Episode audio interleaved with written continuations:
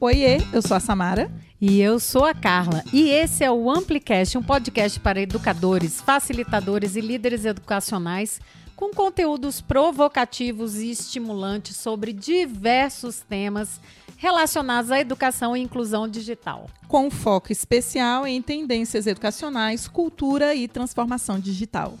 E hoje, Sems, a gente está aqui no Amplicast e temos o prazer de ter com a gente o Miguel Félix, linguista, graduado em letras em inglês, especialista em línguas e literaturas estrangeiras modernas.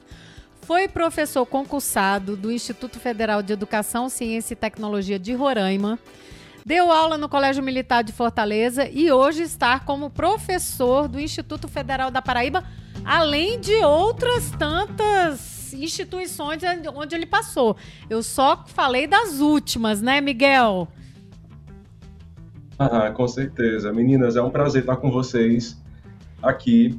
Né? Muito lisonjeado pelo convite, muito feliz. Né? E como você falou, tem essa experiência que eu venho acumulando, é um prazer imenso trabalhar com a educação, gosto muito e do norte a sul do Brasil eu trago um pouquinho dessa experiência para compartilhar com vocês.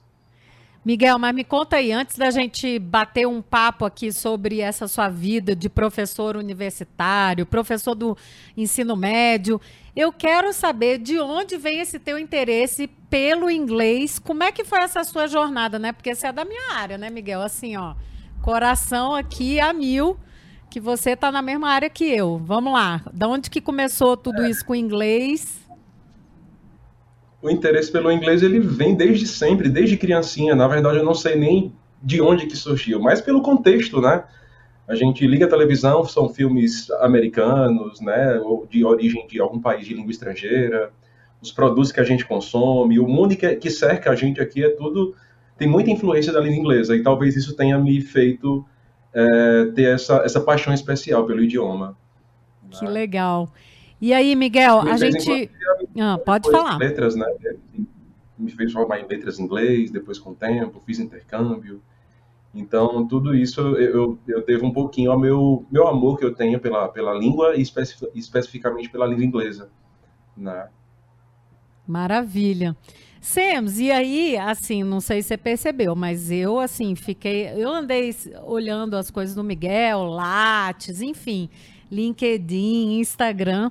E a gente percebe, Miguel, que você é um educador super inquieto, que muda de, de lugar de trabalho, estuda, busca se especializar, que faz permuta profissional com o colega, que eu já, já você me falou sobre isso, né? Quer dizer, quero entender, conta mais sobre essa sua jornada assim tão é, eu não vou dizer itinerante, mas tão flexível, assim, tão elástica. Me conta aí é, da onde vem essa tua inquietação? Por que, que você fica mudando? Conta aí mais sobre tua carreira aí como professor universitário.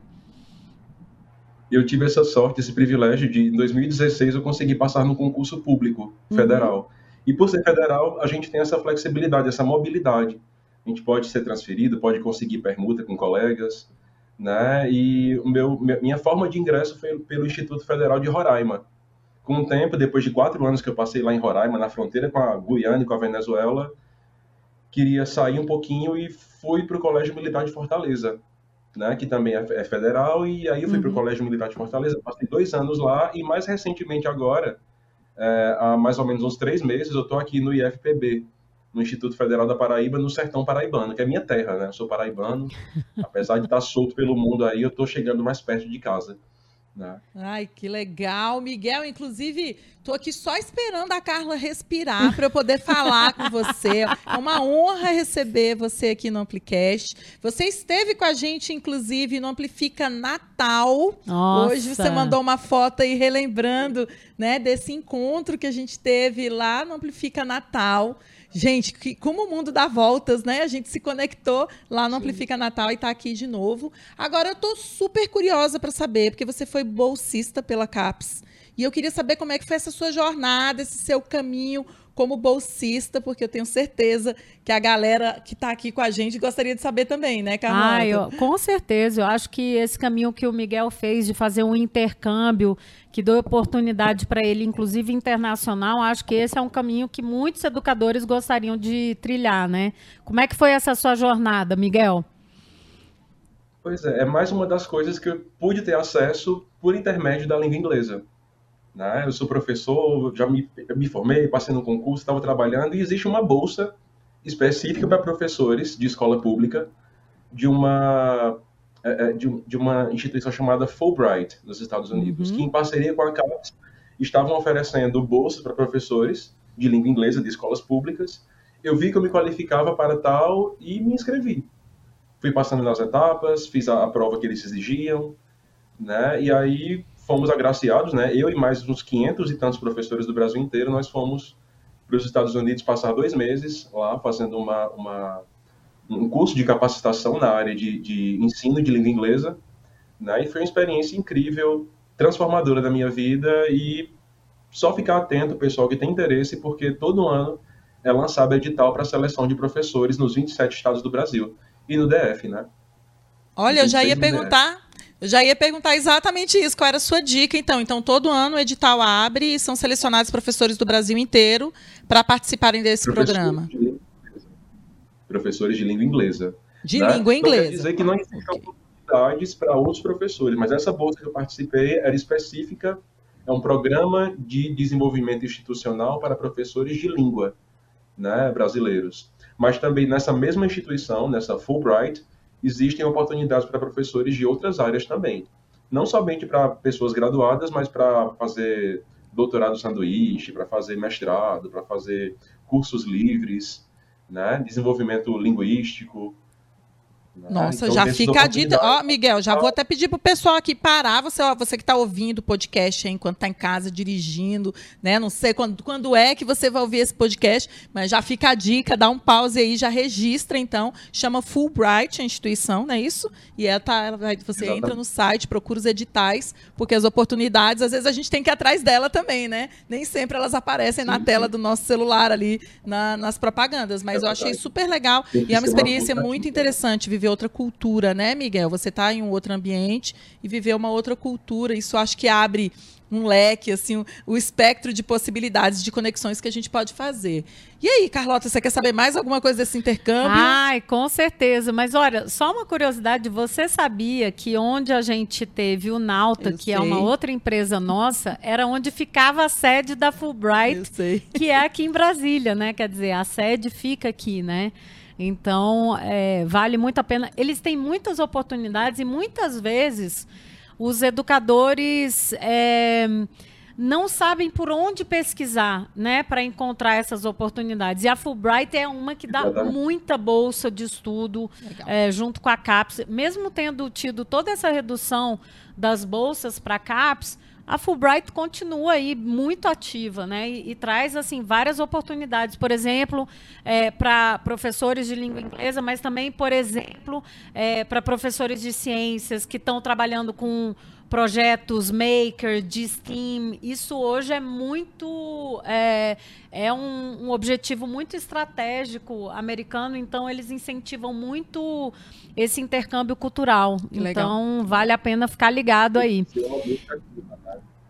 Hã? Uma busca ativa, porque na época é. que eu é. fiz, inclusive, é, eram oferecidas, se eu não me engano, 17 bolsas para cada estado. E onde eu estava na época, eu morava em Roraima na ocasião, somente três professores se inscreveram e passaram.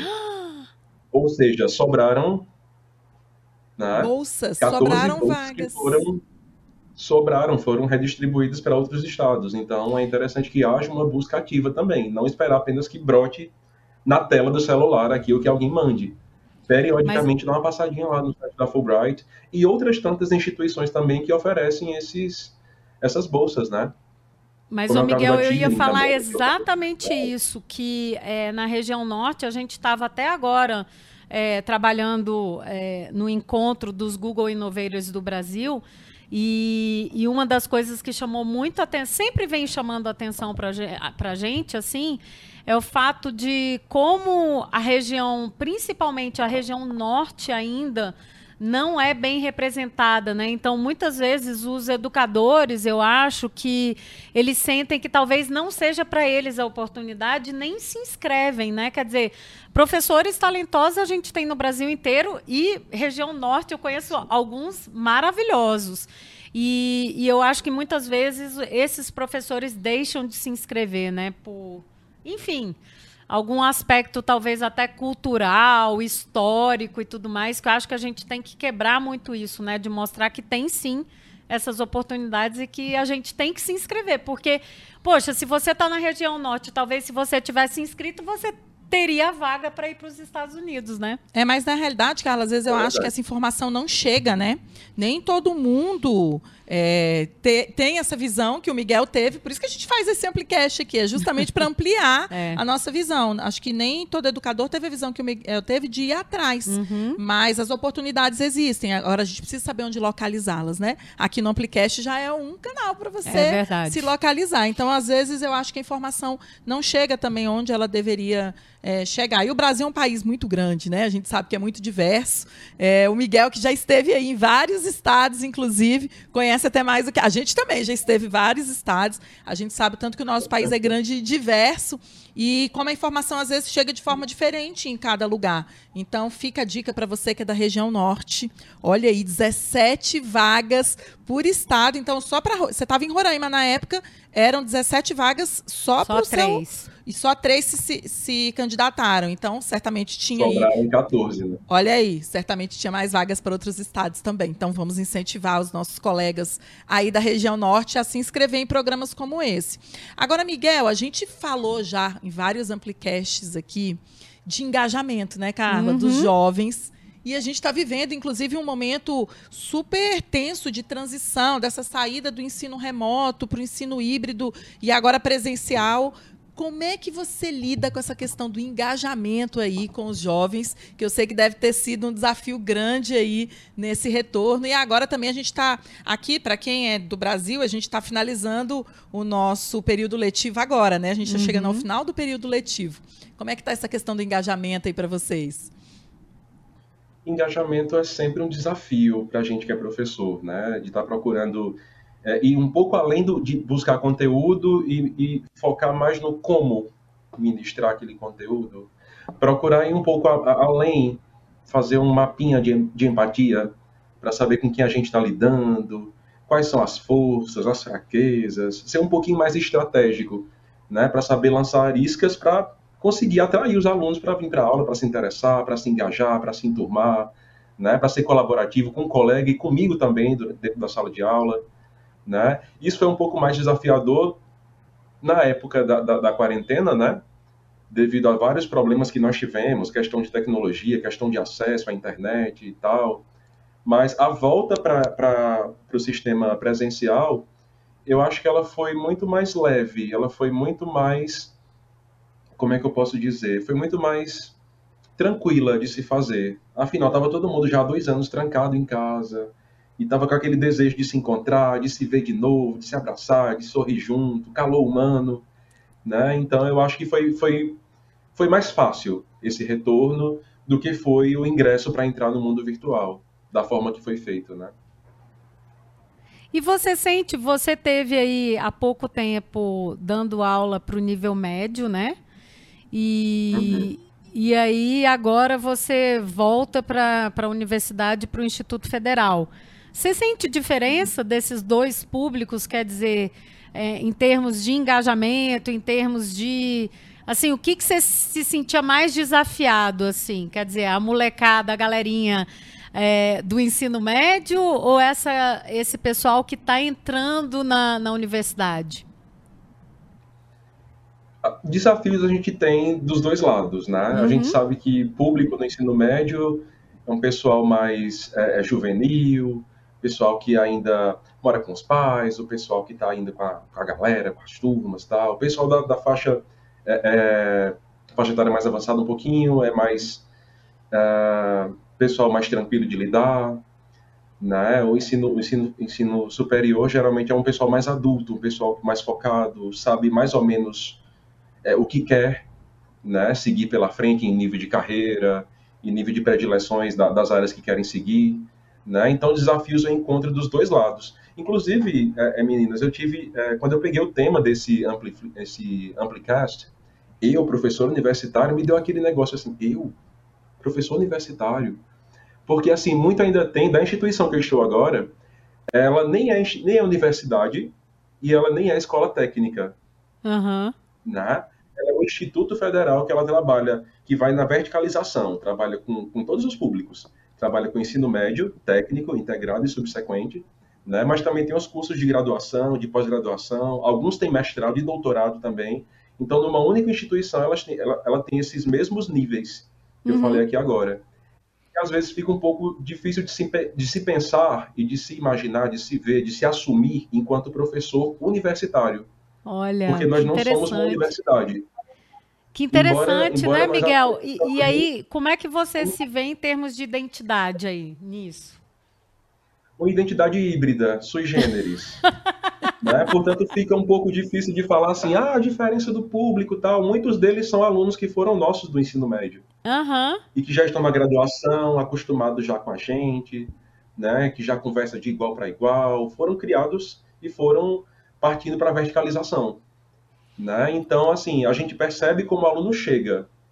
E há uma diferença, sim, de como o aluno sai transformado dessas instituições, que a gente chama de Instituto Federal, né? que é de Educação, Ciência e de Tecnologia.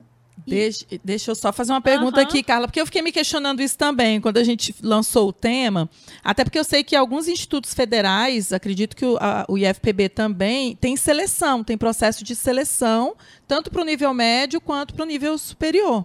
Né? Então eu fiquei me questionando, Sim. gente, será que mudou alguma coisa? Porque a gente vem vendo essa evolução dos institutos federais. Aqui em Brasília é bem forte uhum. também é, os, o instituto aqui, inclusive espalhado né, em várias regiões. Ele não está só na região central de Brasília, mas eu tenho até colegas, Miguel, do Instituto Federal que que são doutores, né? Que têm é, cargo de doutor, de tem um mestrado, tem um doutorado e ganham as bonificações de renda por isso. Então, até fiquei assim, quando a gente chamou de eu, eu professor universitário, eu falei assim, nossa, será que ele trabalha só com a graduação ou ele trabalha com o ensino médio também? Pelo que eu estou entendendo, você trabalha nas duas frentes aí. Você trabalha como professor do ensino médio, técnico, dentro do instituto e também nos cursos de graduação em que a língua inglesa está envolvida como docente, não é isso?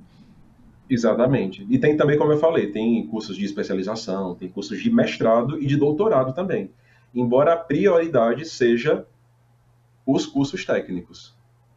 Né? Há Ai. uma porcentagem maior de cursos técnicos integrados ao ensino médio, né? mas que também existem essa, essa a graduação, a pós-graduação, mestrado e doutorado também dentro do Instituto Federal.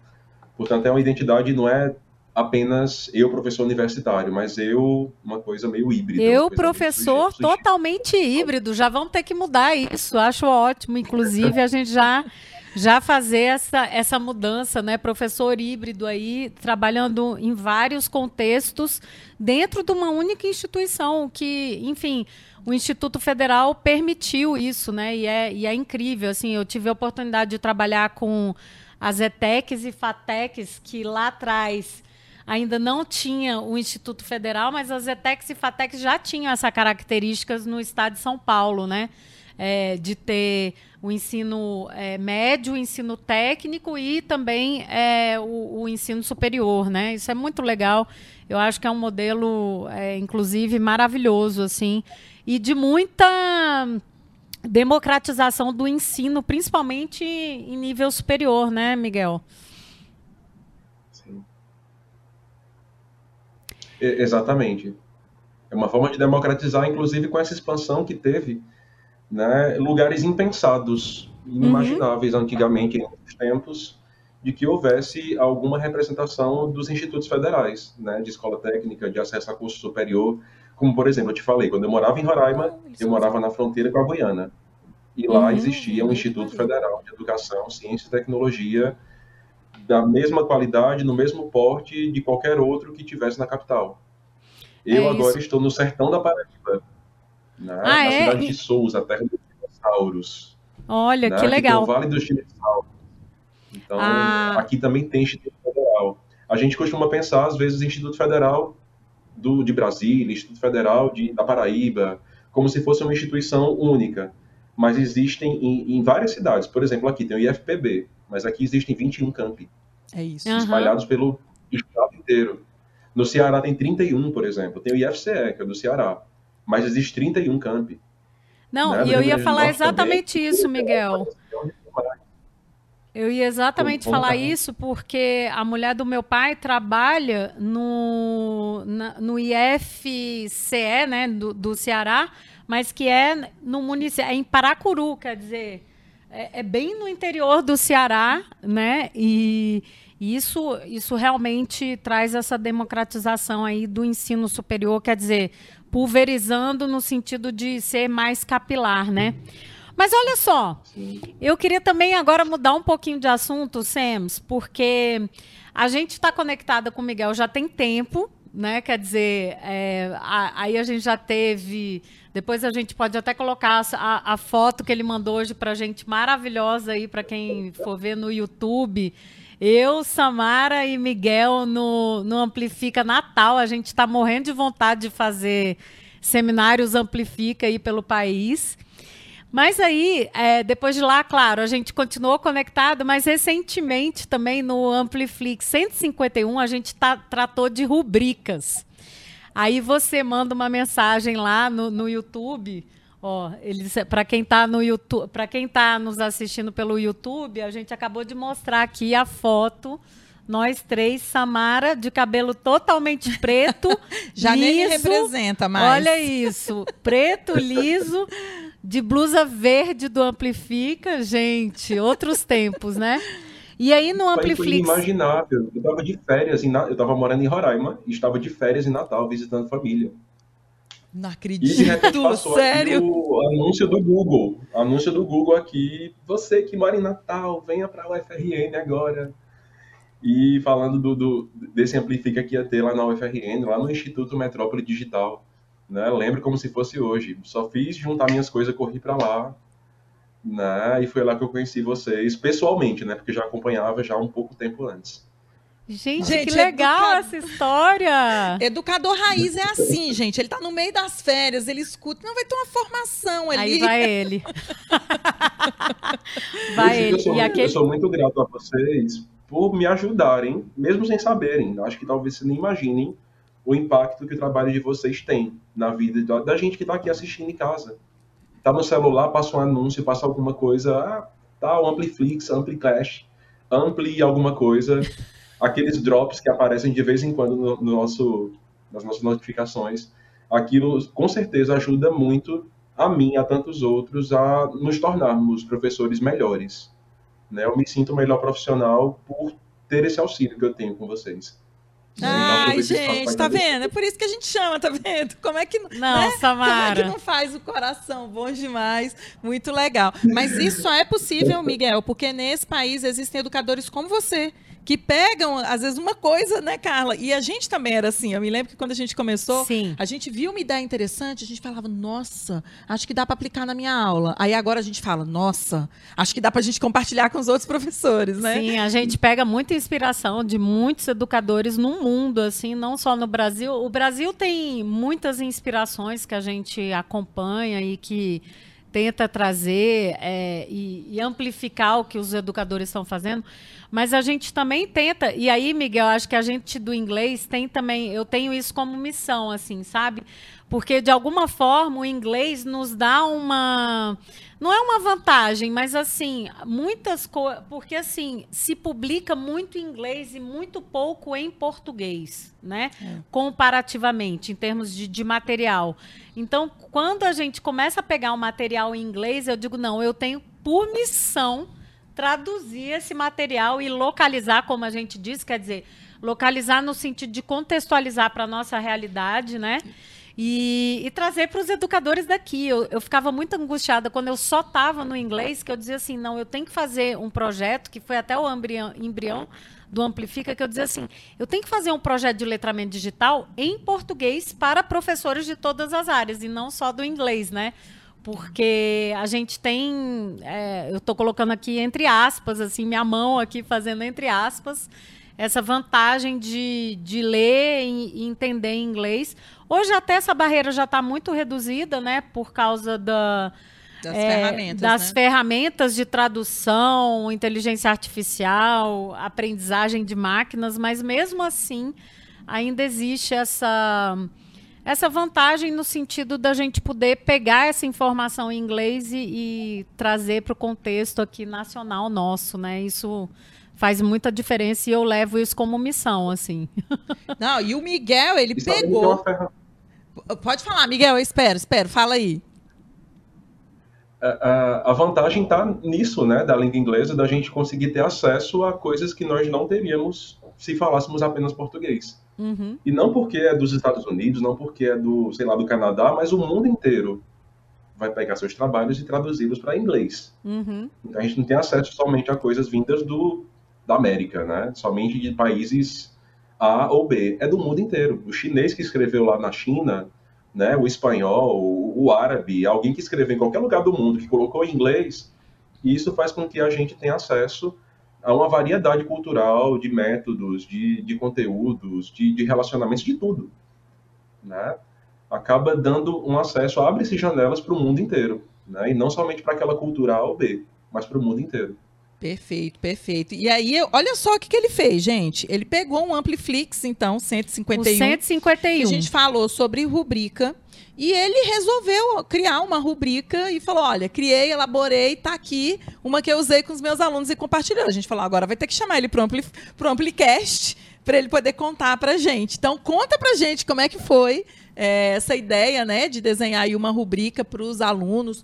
Como é que eles se sentiram, né? Como é que foi o feedback dos alunos também? Porque é muito interessante isso, né? Às vezes a gente cria pra gente, para facilitar o nosso trabalho enquanto educador, mas é sempre bom também o retorno que a gente tem dos alunos. Ó, mas antes do Miguel falar, o, o que foi engraçado dessa história é que ele diz assim: ai, meninas, parece que vocês leram o meu pensamento. Que ele, ele falou que estava exatamente naquele momento. É, procurando Exato. rubricas e tal, e eu imagino que você é, valorize muito essa questão das rubricas na educação, né, Miguel? Porque, enfim, queria que você falasse, inclusive, sobre isso. Qual que é a importância e por que que você decidiu usar a rubrica para avaliar seus alunos e tudo mais? E tem uma curiosidade que eu me lembro também na época que você falou com a gente, que foi que é, você levou impresso, inclusive, os alunos gostavam de ver a coisa escrita, né, assim, por você. Sim. Comenta um pouco aí pra gente essa experiência.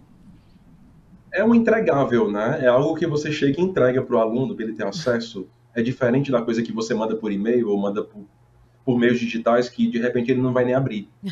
Ou vai abrir, depois perde, entra no limbo digital ali que ninguém acha depois.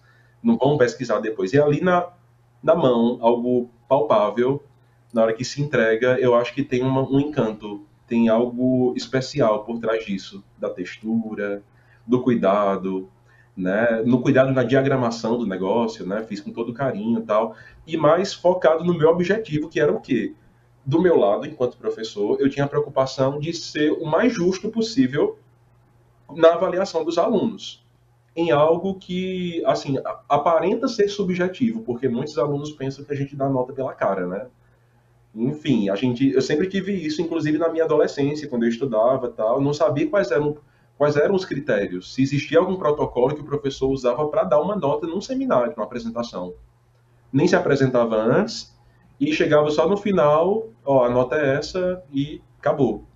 A nota do fulano é outra, a nota de ciclano é outra, e não se sabia por que fulano tirou 10, por que fulano tirou 8, por que fulano tirou 0, por que fulano tirou a nota que seja.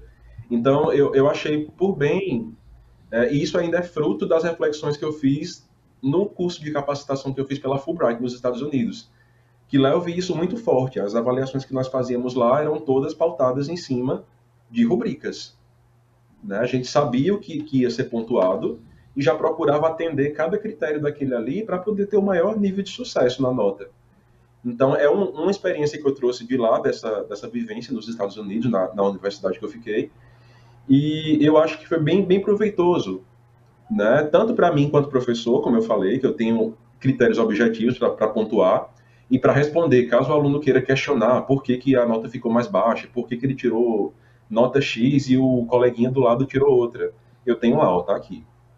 Tem lá nos critérios, tem entrega no prazo certo, tem a, a, a forma de expressão, é, é, a apresentação em si, é, expressão oral, né, as técnicas de apresentação, a qualidade do trabalho impresso que ele vai entregar, ou impresso ou enviado por e-mail, que seja.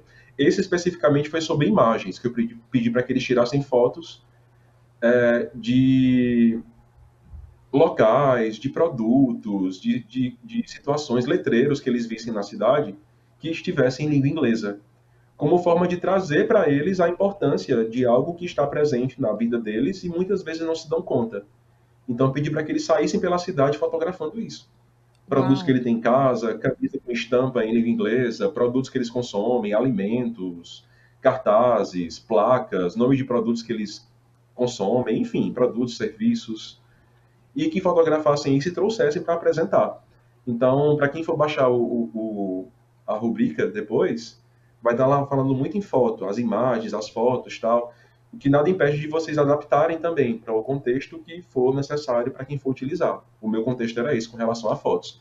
Mas do lado do aluno eu vi também essa satisfação, essa como é que eu posso dizer, essa essa satisfação mesmo que chegar de entregar, tá aqui, a sua nota foi essa por isso, por isso e por aquilo outro. Estão aqui os motivos. Você você foi muito bem aqui, você precisa melhorar nesse outro item. Aqui você arrasou, aqui você foi então ele sabia, ele tinha um extrato, é como se fosse um extrato bancário ali, com todos os itens que ele tinha pontuado e saber onde ele precisa melhorar. É uma forma de feedback. Né? Para mim era uma forma de ter algo mais tangível, né? que eu pudesse me, me, me, me embasar, né? ter um fundamento, e para eles como forma de feedback, principalmente. Não, e é muito mais tangível, assim, é isso. Traz uma objetividade, né, Miguel? Eu, eu, eu sempre, eu no inglês também, como é, eu vim muito dessa cultura americana, né, da instituição onde eu trabalhava, é, tudo realmente era pautado por rubrica, não só é, em relação aos alunos, mas também em relação aos professores. Quer dizer, a forma de avaliação da gente era na verdade um portfólio que tinha, você tinha objetivos muito claros ali anualmente no que que você estava sendo avaliado e tinha um sistema que a gente se autoavaliava e também os nossos superiores, né? Então, é, eu até nessa instituição eu, eu implementei lá um, uma rubrica de avaliação para produção oral, para participação oral, porque antes era isso, era tipo, a gente dava um, uma nota meio que, não era no chute, obviamente, mas era muito subjetiva, né? Então, é, achei tinha... boa essa apresentação. É, tipo, ah, essa apresentação tá mais ou menos. É, mas né? o que, que significa bom? O que, né? que, é? Quais são os critérios de bom, de mais ou é, menos, o, né? O que significa é. ser excelente? Exatamente. O que, que significa que você é, foi além das expectativas, né? Então, é, a gente começou com um projeto piloto e depois foi institucionalizado, porque era isso. Porque como que você avalia a produção oral, tipo, o que, que é 70, o que, que é 90, Exatamente. né? Em termos de, de é. produção, né? É então, acho que... né? É, a, a rubrica realmente ajudou muito, assim, nesse sentido. E é isso, traz essa objetividade e para o aluno também é um entregável, né, assim, do, do resultado do trabalho dele. Isso é muito legal também, essa sua perspectiva. E eu senti que eu supri uma, uma lacuna que eles, eles sentiam, uhum. de, que, de achar que o professor dava nota pela cara. Ah, isso é ótimo. mais de. A gente sabe, assim, nós sabemos, enquanto educadores, tal, formados na área, sabemos quais são os critérios. Às vezes está muito objetivo para a gente, na cabeça da gente, mas não está ali no papel escrito para entregar para o aluno. É e, óbvio. Ele não sabe disso e acha que é acha que é algo pessoal, que a gente gosta mais de fulano, não gosta mais de cicrano. Então, para evitar isso, resolvi fazer alguma coisa mais tangível, mais ali, palpável. Maravilhoso, é. porque é óbvio para a gente, mas não é óbvio para eles, né? E aí é, e a gente vai deixar. O óbvio também precisa ser dito. É, exatamente. O, óbvio, o, o óbvio precisa ser dito, exatamente isso. E aí a gente, inclusive aqui para você que está escutando a gente, enfim, ou vendo pelo YouTube, a gente vai deixar de novo disponibilizar, porque a gente já disponibilizou essa rubrica do Miguel para vocês terem como é, referência e como exemplo.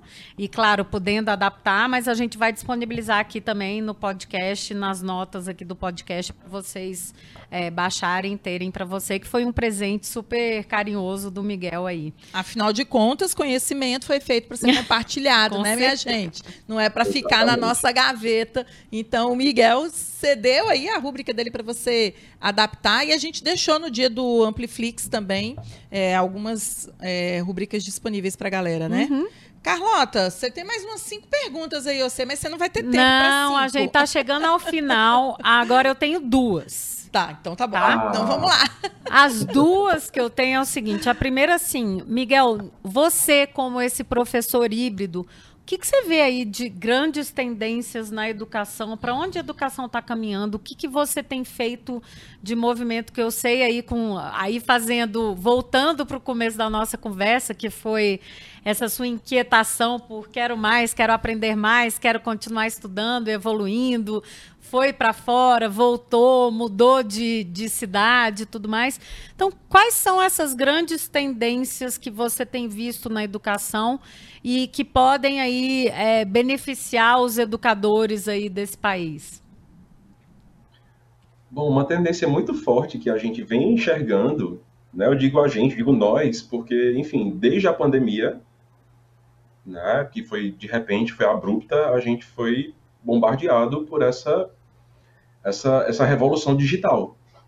Todo mundo correu para superar isso, se equipar, aprender a mexer, como é que faz, ir atrás e procurar é, é, estar situado no tempo e no espaço. Né? Então começou basicamente por isso. E acho que os tinha até uma pesquisa que eu vi, não lembro onde, tá? Não pergunte, não lembro onde, mas dizia que assim, em seis meses a gente conseguiu adiantar o que estava previsto para desenvolvimento de 15 anos, que seria para ter esse. O que a gente chegou depois dessa pandemia, o que foi acelerado durante esse tempo de pandemia, era o que estava previsto para no mínimo uns 15 anos para frente. A gente conseguiu enxugar tudo isso né, pra, durante esse período da pandemia. Primeiros seis meses de pandemia. Né? Então, uma tendência que eu vejo muito forte é que a pandemia, a quarentena, né, a quarentena, bem dizendo, acabou. Né? A quarentena já acabou, a gente voltou para o presencial, ainda com muito resquício do virtual, que veio para ficar, mas eu vejo muitas pessoas colocando um contraponto, ou é digital, ou é físico, presencial, quando na verdade eu vejo que está havendo uma hibridização. O futuro está cada vez mais híbrido. Nem vai ser totalmente virtual e nem vai ser totalmente presencial ou entregável fisicamente, mas eu vejo uma, eu vejo uma convergência para algo nesse sentido. Né? Posso estar errado? Posso, não sei. Mas eu venho não. sentindo isso. Acho que não está errado, não. Acho que está muito dentro do que está sendo falado. Acho que a hibridização já vinha sendo, já vinha acontecendo, mas realmente de forma mais lenta.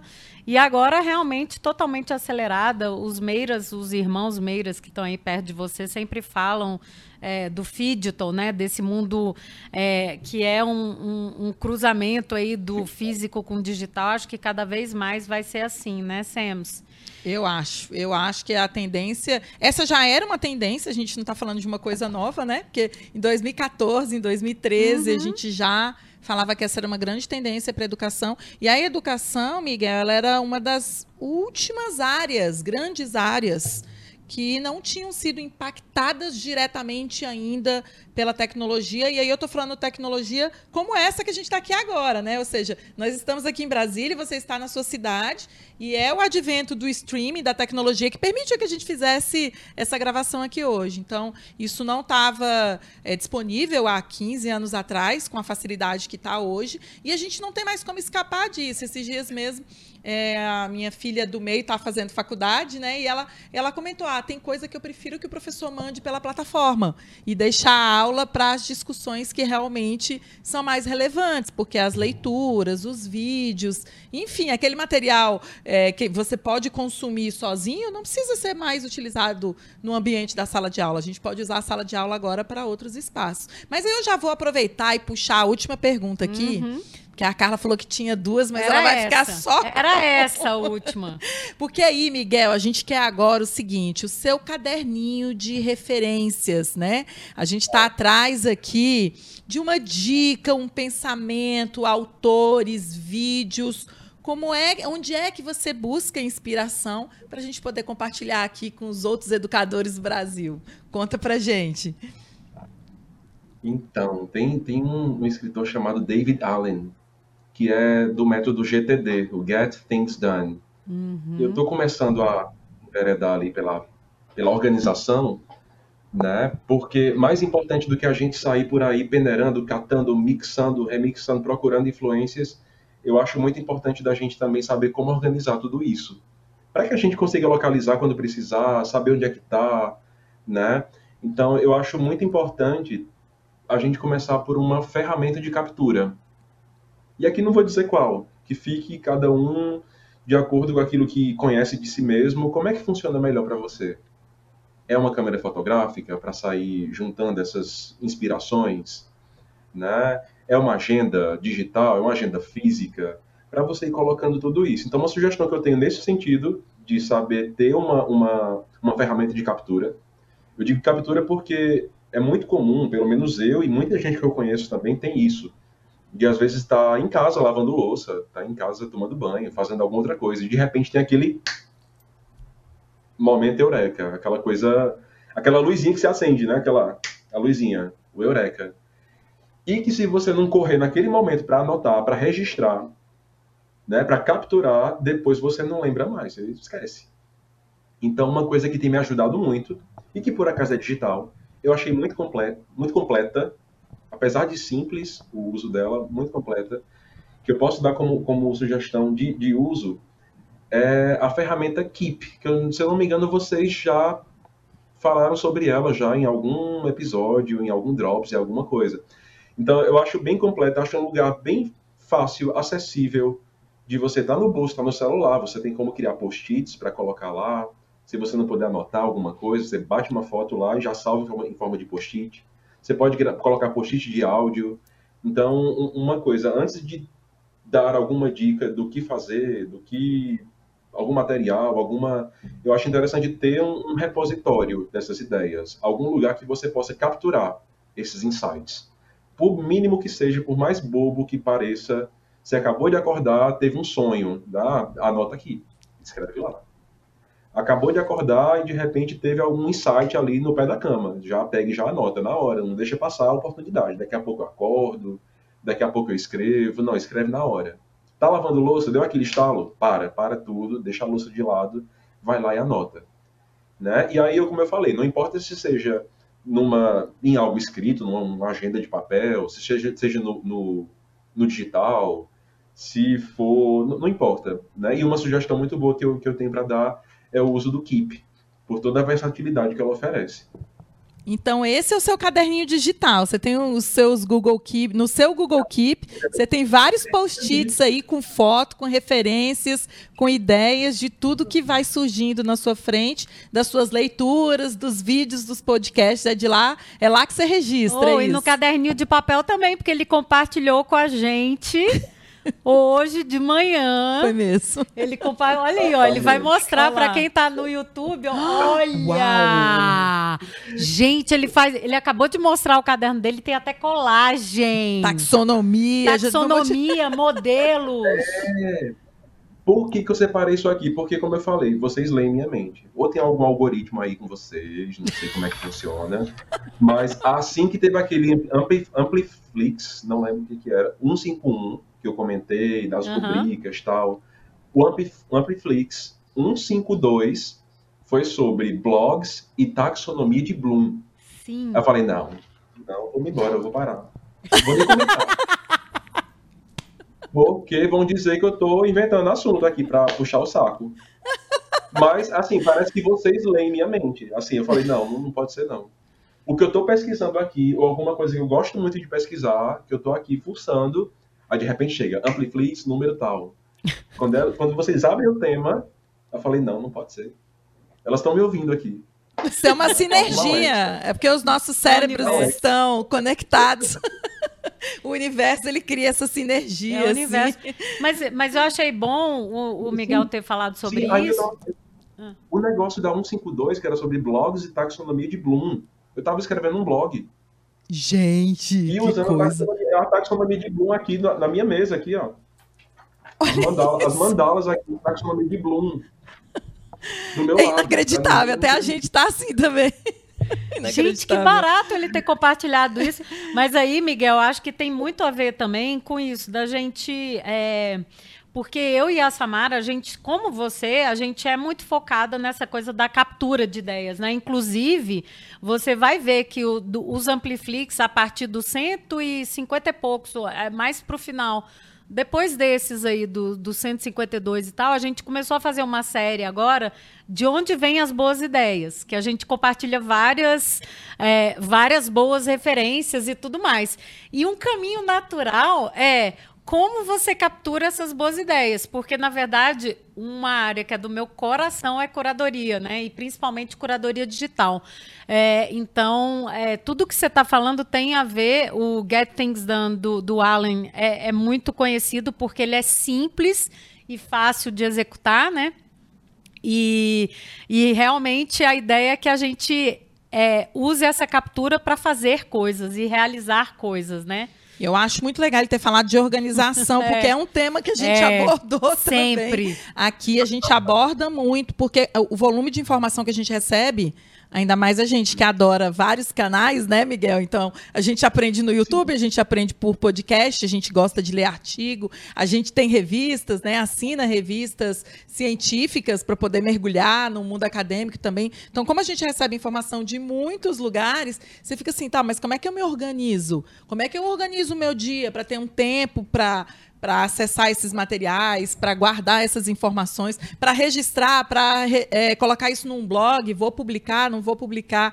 E aí a gente também curte muito. Inclusive, além do, do Get Things Done, eu gosto muito daquele Eat That Frog. Já ouviram falar? Aham. Esse é muito legal também, Miguel, que é tipo assim, esse Eat That Frog, ele também dá umas técnicas super rápidas de você, tipo, comer um pedacinho de cada vez mesmo, assim, como é que eu organizo o meu dia em blocos para poder cada como eu como cada sapo. Como, é, como é que eu como cada sapo do meu dia. Então é super interessante também, que é uma estratégia rápida, né, de lidar com essa essa vida híbrida que a gente tem agora, que é isso que você falou. Enquanto você está lavando louça, você está escutando um podcast sobre um assunto que te interessa. Que legal, Carla, que sinergia, né? Nossa, eu adorei. Foi um prazer assim tremendo, Miguel, ter você aqui, é, escutar as suas ideias, saber que você curte estar tá aqui com a gente, que você acompanha isso para a gente mostra que o que a gente está fazendo tem valor para os educadores. Isso para a gente é o mais importante. Queria te agradecer, mandar um beijão direto de Brasília para Paraíba, oh. né? Estamos super felizes e que essa conexão se fortaleça cada vez mais. E a gente espera te ver mais aqui com mais ideias que você vai compartilhar aqui com a gente. Vamos pegar esse blog e colocar Ixi, ele lá. Queremos, cadê? Queremos saber qual é esse blog, hein? Pra gente colocar aqui junto das referências. Valeu demais, até Valeu, a próxima. Miguel. Valeu, gente. Um beijo para vocês. Tchau, tchau. Tchau, tchau. tchau. Até a próxima.